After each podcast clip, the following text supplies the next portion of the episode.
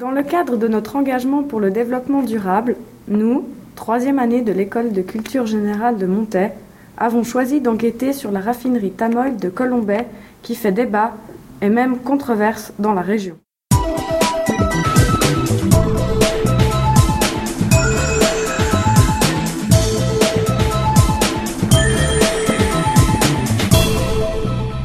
Raffinerie de Colombay, l'une des deux raffineries suisses, est la propriété de Tamoil qui occupe la première place parmi les compagnies pétrolières actives sur le marché. Elle déploie des activités allant du raffinage à la distribution en passant par la commercialisation. L'activité commerciale de Tamail dans le domaine des carburants et combustibles se concentre sur deux principaux canaux de vente. Le réseau des stations-service et le secteur hors réseau qui commercialise les produits destinés aux consommateurs finaux, aux industries et aux services publics. De par ses activités commerciales, Tamal est consciente de la nécessité de préserver le fragile équilibre entre le genre humain et les ressources naturelles.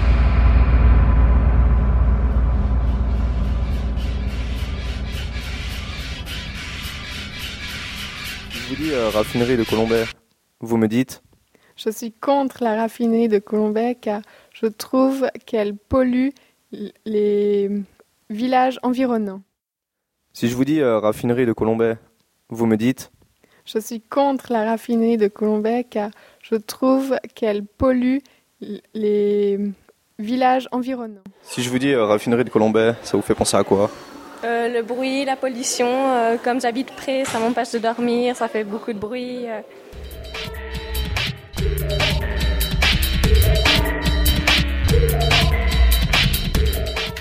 Nous sommes ici en compagnie de Monsieur Paoliello sur pour lui poser des questions sur l'environnement durable. Bonjour Monsieur. Bonjour. Tout d'abord, première question. Combien avez-vous d'employés en tout dans votre raffinerie? Alors la raffinerie en tant qu'employé direct à peu près 280 et puis si on compte les fournisseurs, les employés des fournisseurs, on tourne autour des 400, 450 en fonction des travaux de maintenance qui sont régulièrement effectués. Êtes-vous au courant des ressentiments en général de la population chablaisienne? Et que faites-vous pour lutter la contre?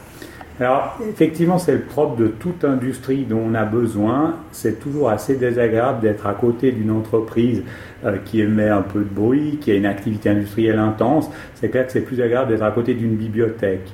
Alors oui, on est au courant et puis euh, on comprend assez bien que les gens puissent avoir une certaine inquiétude parce qu'il y a une méconnaissance assez importante de ce que fait par exemple une raffinerie. Nous, on fait que du raffinage, par exemple, on fait pas de pétrochimie. Donc on n'est pas les apprentis sorciers derrière euh, les burettes où on ne sait pas trop ce qui va se passer. On transforme du brut en essence, en kérosène, en, en fuel.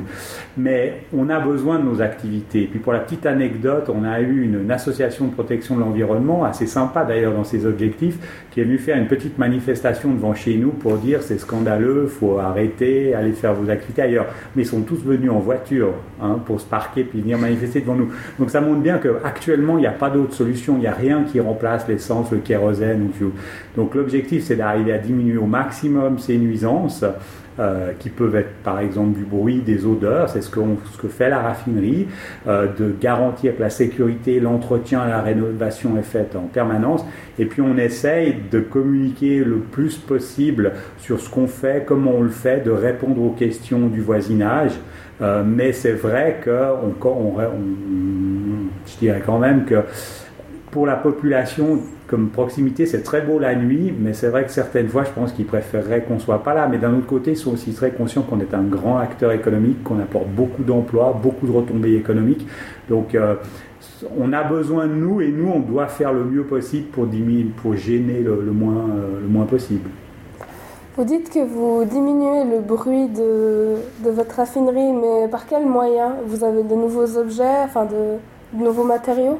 Alors oui, il y a, en fait, il y a une très grande évolution qui s'est faite au niveau du bruit entre le début, il y a une soixantaine d'années, quand la raffinerie s'est construite. Je rappelle qu'elle était dans un lieu où il n'y avait aucune habitation. Après, les communes avoisinantes ont décidé de déclasser les terrains qui étaient normalement des terrains non euh, constructibles ou pas des zones à villas. Puis les villas se sont rapprochées de la raffinerie de plus en plus. Hein. C'est pas la raffinerie qui est venue dans une zone d'habitation, mais c'est les habitants qui sont venus, enfin les zones, le terrain de déclassement, l'avancée de la ville, ça a fait que la raffinerie s'est retrouvée entourée d'un certain nombre d'habitants d'habitation ou d'entreprise. Alors, il y a plusieurs moyens. Par exemple, on a changé il y a quelques, quelques temps toutes les turbines. C'est des nouvelles turbines qui font moins de bruit, ces turbines de refroidissement, mais qui faisaient beaucoup de bruit, comme des grands, des grands ventilos. il y a plusieurs appareils qui maintenant sont plus modernes. On a mis aussi des caissons d'isolation phonique sur certains appareils. Il y a un travail en fait permanent. Une raffinerie, elle travaille 24 heures sur 24, 365 jours sur 365 jours, euh, nuit et jour vraiment. Donc en fait, en permanence, on doit rénover, faire des travaux. Alors il y a des arrêts dans une année qui sont programmés, euh, des petits arrêts, puis des gros arrêts tous les 5 ans. Et à ce moment-là, on profite de changer ce qui doit l'être, d'améliorer ce qui peut l'être. Et dans ces cadres-là, je crois qu'on a fait une progression au niveau du bruit qui est assez phénoménale depuis le début de la raffinerie. Mais c'est pas terminé. Il y aura certainement aussi des nouvelles technologies et on essaye finalement de, de faire le mieux possible dans un cadre malgré tout raisonnable. Hein. On ne peut pas tout changer, on ne peut pas s'arrêter. Donc on essaye de faire au mieux, mais c'est clair que je répète, euh, on fait plus de bruit qu'une, euh, quand même qu'une bibliothèque, ça c'est indéniable. Quelles sont les mesures concrètes prises récemment ou encore à prendre euh, sur l'environnement? Alors il y a toute une multitude de mesures qui sont en cours actuellement parce que les normes de protection de l'environnement ont changé euh, ces années, changent régulièrement.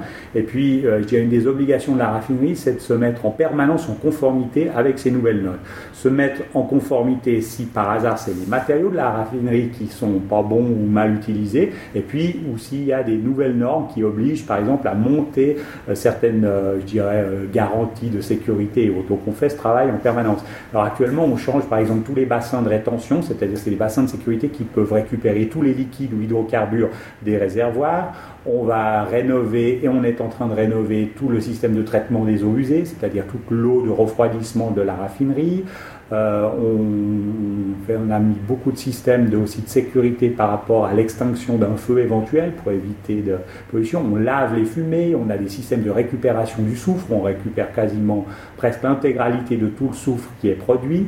Euh, il y a une multitude de choses sur le lavage des fumées, sur les filtres, sur la, sécurité anti-incendie, comme je disais, bien encore euh, justement sur toutes les infrastructures qui sont modernisées, sur la protection par rapport à la nappe phréatique, où maintenant il y a de nouveaux produits, il y a de nouvelles technologies qui sont mises en place, et tout ça prend du temps. Comment gérez-vous vos déchets?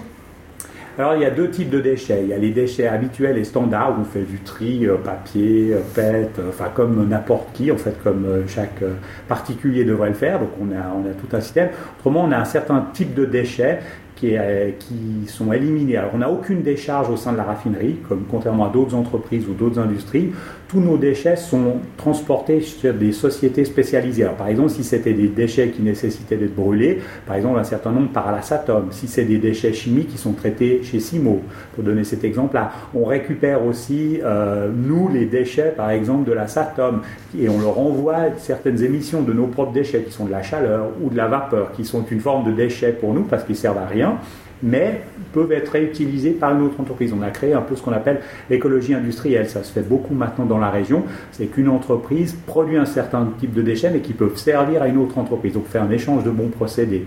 Donc, on fait ça. Par exemple, si on doit brûler des terres, parce que c'est des terres qui ont été en contact avec des hydrocarbures, il y a des sociétés spécialisées qui récupèrent ces terres, les lavent, les brûlent dans un cadre écologique garanti, etc., euh, etc. Donc, tous nos déchets, on n'a aucun endroit où on stocke des déchets. Tous nos déchets sont triés. Alors, ils sont industriels ou standards, et en fonction de ça, ben, sont répartis, gérés, triés, éliminés selon toutes les normes légales en cours. La torchère est-elle indispensable? Absolument, la torchère c'est même vital. Là où il faut s'inquiéter, c'est si la torchère n'était pas allumée. Parce qu'en fait, la torchère c'est une soupape de sécurité. Si la torchère, euh, la torchère permet de brûler des gaz euh, qui pourraient être dangereux ou nocifs, et puis c'est un signe de bon fonctionnement euh, des installations. Donc une torchère plus la torchère fonctionne bien, euh, mieux c'est point de vue sécurité, parce que ça, évite, ça pourrait éviter par exemple des explosions ou bien que du gaz se répande dans la nature et puis ce gaz peut-être pourrait être toxique. Donc la, torchère, c'est une obligation absolue, c'est vraiment la soupape de sécurité. Une raffinerie qui fonctionne avec une torchère éteinte, ça c'est dangereux. Par contre, une raffinerie qui fonctionne avec une torchère qui change régulièrement, qui est petite, plus ou moins grande, montre que ces systèmes de sécurité par rapport à l'élimination des gaz fonctionnent parfaitement qu'est-ce que ça veut dire quand la torchère atteint une certaine hauteur, qu'on la voit plus loin des fois? Alors ça dépend de, du, je dirais de l'époque de fonctionnement de la raffinerie, c'est-à-dire soit c'est lors d'un arrêt, puis ça élimine un certain nombre de gaz qui se trouvaient dans les tuyaux, soit c'est le fonctionnement normal de la raffinerie, soit c'est parce qu'il y a par exemple un appareil qui a été arrêté et puis le, de, de, gaz ou de produits qui pourraient être inflammés, du coup part dans la torchère de manière à être éliminé et pas se répandre dans la nature. Donc euh, il n'y a pas une taille qui correspond à quelque chose en fonction du fonctionnement de la raffinerie ça peut dire ceci ou cela. Donc je ne peux pas vous faire une réponse standard, mais le, but de la torchère, c'est de réguler la pression du gaz et d'éliminer tout ce qui pourrait être dangereux et serait susceptible d'exploser. Que pensez-vous de la décision de que pensez-vous de la décision du canton qui menace de faire cesser la production de la raffinerie? Je vous remercie de me poser cette question parce qu'il faut la remettre dans le contexte. En fait, c'est une lettre que les autorités valaisannes, M. Arnold, a envoyée à la raffinerie qui fait un résumé de toutes les actions actuellement entreprises par la raffinerie pour se mettre en conformité. Alors ça va du traitement des eaux, de l'air, de la terre, de certaines constructions, la rétention des bassins, etc., le, filtre des eaux usées, des boues, enfin d'une multitude de choses. Cette lettre euh, répertorie tout ce qui est en train de se faire avec des délais, avec des demandes spécifiques aussi que Tamoy a fait, ainsi que des demandes que les autorités ont faites auprès de la raffinerie.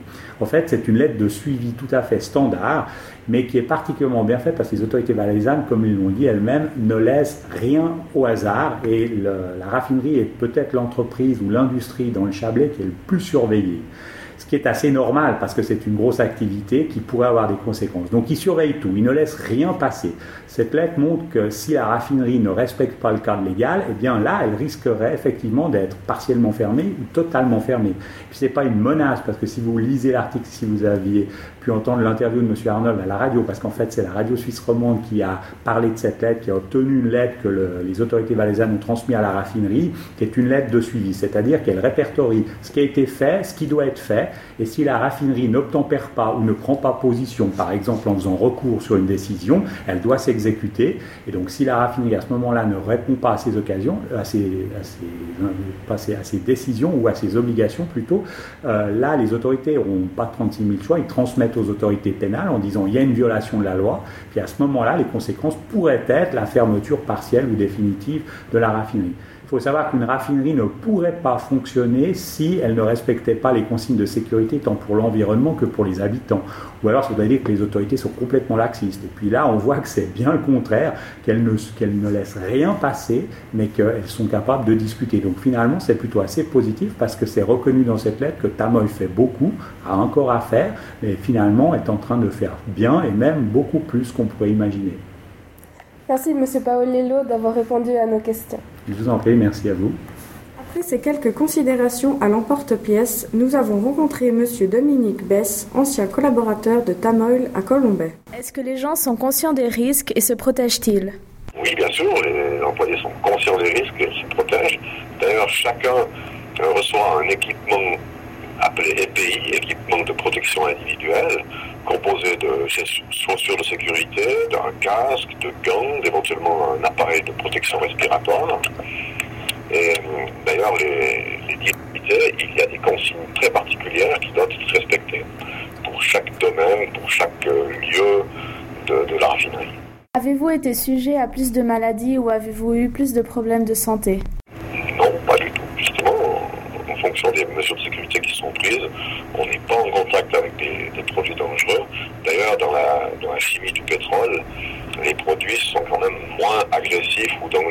que dans d'autres branches de la chimie. Les ouvriers sont-ils conscients de l'impact sur l'environnement? Oui, bien sûr. Tout le monde est conscient de, l'impact que peut avoir le raffinage de produits pétroliers, plus particulièrement les ouvriers, parce que, étant donné qu'ils sont. Euh, c'est eux qui travaillent sur les installations, ils, ils sont en premier euh, s'il si, y a une fuite qui, qui n'aurait pas dû avoir lieu.